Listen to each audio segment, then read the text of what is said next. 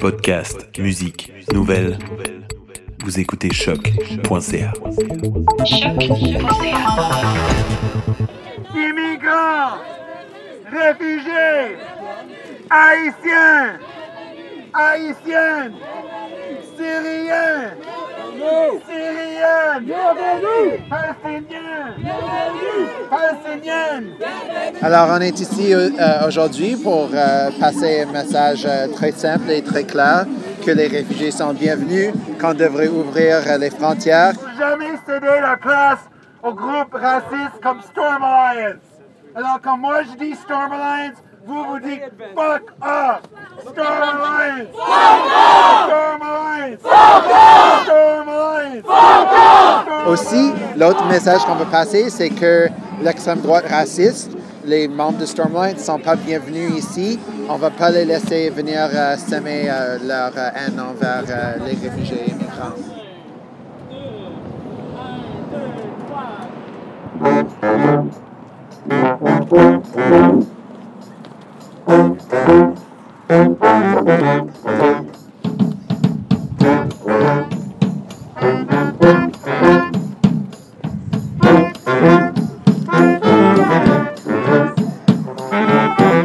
Salut à tous et bienvenue dans un nouvel épisode de l'émission Et maintenant, on fait quoi? Aujourd'hui, on va partir du côté de la frontière avec les USA pour essayer de mieux comprendre l'enjeu de l'immigration illégale qui a pris de l'ampleur depuis que Donald Trump a été élu. Tout d'abord, deux groupes s'affrontent, l'extrême gauche et l'extrême droite. Pour les uns, la frontière doit être ouverte. Pour les autres, l'immigration illégale doit être stoppée à tout prix. L'enjeu semble difficile à cerner, tant la politique peine à trouver un moyen de se sortir de cette route sinueuse. Selon le porte-parole de Solidarité sans frontières, Aaron Lekoff, la question des frontières ne devrait même pas se poser. C'est ça qu'on demande, c'est euh, les immigrants et les réfugiés sont, sont bienvenus. Ici, ce qu'on appelle le Canada, ben d'abord, c'est des territoires non cédés autochtones. Ici, à ce qu'on dit Québec, Montréal. On n'a jamais signé des ententes avec les Premières Nations d'ici parce que c'est des terres volées. Pourtant, les opposants ne voient pas l'immigration du même œil. Nos collègues de Radio-Canada ont pu interviewer Éric Trudel, président provincial de Storm Alliance Canada. Nous c'est vraiment pour, contre l'immigration illégale, Euh, ce, qui est, ce qui était vraiment un gros problème présentement à Roxham Road. Puis euh, c'est ça, on est loin d'être raciste. C'est eux autres qui pensent ça, mais ils voient du racisme partout. Fait que, si on pense pas comme eux autres, on est raciste. Mais selon Solidarité sans frontières, l'austérité et le discours qui critique la non prise en charge de nos propres itinérants n'est en aucun cas la faute des immigrés, qu'ils soient légaux ou illégaux. C'est pas les immigrants et les réfugiés qui causent l'austérité, c'est les riches. Nous, dans une société riche comme le Canada, on a les ressources pour accueillir ces gens-là. C'est juste une question, c'est un choix politique qui n'est pas fait. Alors, c'est pas à cause des réfugiés qu'on n'a pas de nouveaux logements sociaux au Québec. Ça, c'est comme un problème des gouvernements, soit le PQ ou les libéraux. Well, it seems they're 10 minutes away. I think we should get on the highway now so they know they can't take it.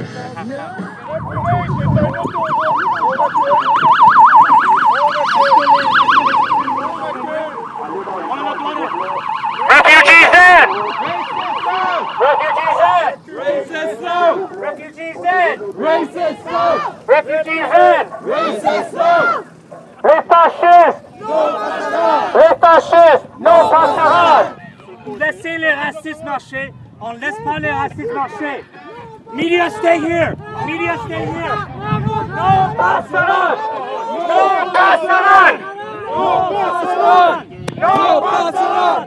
No passeront! No passeront! Entre janvier et mars 2018, il y a eu près de 12 000 demandeurs d'asile. Et face à cet afflux, les manifestants montrent fermement leur position. Et maintenant, on fait quoi?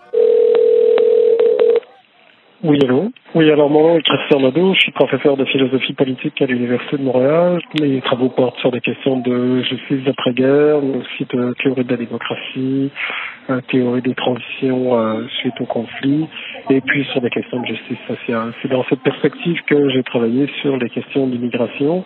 Euh, mon idée essentiellement était de montrer qu'on ne pouvait pas penser une politique d'ouverture des frontières qui ne tiendrait pas compte des besoins réels euh, des personnes que nous accueillons. Donc, euh, autrement dit, qu'on ne peut pas limiter le débat à un simple débat de liberté.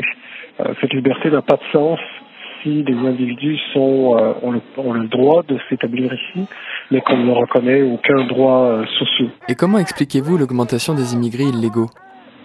Ben, D'une part, il y a il y, a, toutes les procédures d'accueil qui sont extrêmement longues.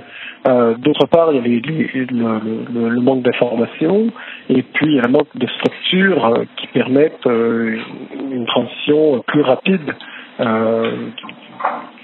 lot de personnes accueillies.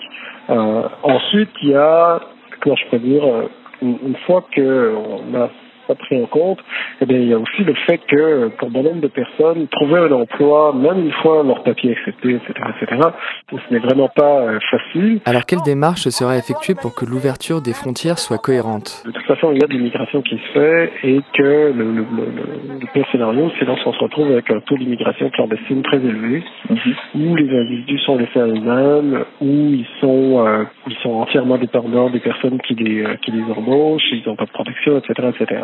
Donc, L'autre option, ce serait de dire, ben oui, il doit y avoir une immigration, puis il doit y avoir une ouverture très forte aux frontières. On a même des devoirs moraux euh, à l'égard, euh, par exemple, des, pays euh, moins nantis, puisque très souvent, la, la, situation économique de ces pays est presque directement euh, euh, lié à, à, notre situation de richesse à nous, c'est-à-dire bon nombre, par exemple, si on prend le cas d'Afrique, euh, bon nombre des, matériaux que nous utilisons pour euh, l'informatique, les téléphones, etc., viennent de l'Afrique, on les paie à des prix ridicules par rapport à leur valeur réelle, bon, etc., etc. Donc on, a des obligations de dette, si vous voulez, à l'égard de, de personnes qui vivent dans des situations difficiles à l'étranger. C'est super important voire crucial d'annuler de, de, l'accord sur le tiers pays sûr, l'entente sur le tiers pays sûr. Parce que cette entente-là, entre le Canada et les États-Unis, ça force les réfugiés qui passent euh, des États-Unis au Canada de traverser la frontière d'une manière irrégulière, qui n'est euh, pas en sécurité pour eux. Alors nous, on pense que cette entente devrait être annulée pour que les réfugiés euh, qui viennent des États-Unis euh, L'entente sur les tiers pays sûrs est entrée en vigueur en 2004 et prévoit que les demandeurs d'asile doivent présenter leur demande dans le premier pays sûr où ils arrivent. Mais cette entente pourrait être la cause de la hausse des passages irréguliers à la frontière. Critiquée par différentes institutions et avec l'arrivée de Donald Trump au pouvoir et son décret sur l'immigration, les États-Unis ne devraient plus être reconnus comme sûrs. C'est du moins ce qu'avaient fait valoir quelques 200 professeurs de droit au ministre de l'Immigration en janvier 2017. Non, manifestation. Non, Non, c'est pas illégal. On a le droit d'être sur la rue et de quitter les lieux. Les racistes intervenir. Les fascistes. Alerta Alerta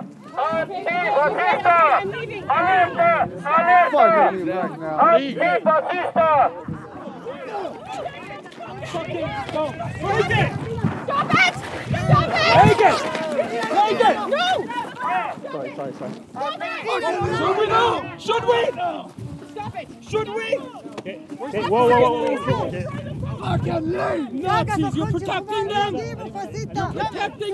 Ces manifestations amènent toujours avec elles quelques débordements et affrontements. Bien que la manifestation de samedi ait été dans l'ensemble calme, la venue de la militante d'extrême droite Faith Goldie au sein du camp d'extrême gauche a fait monter les tensions.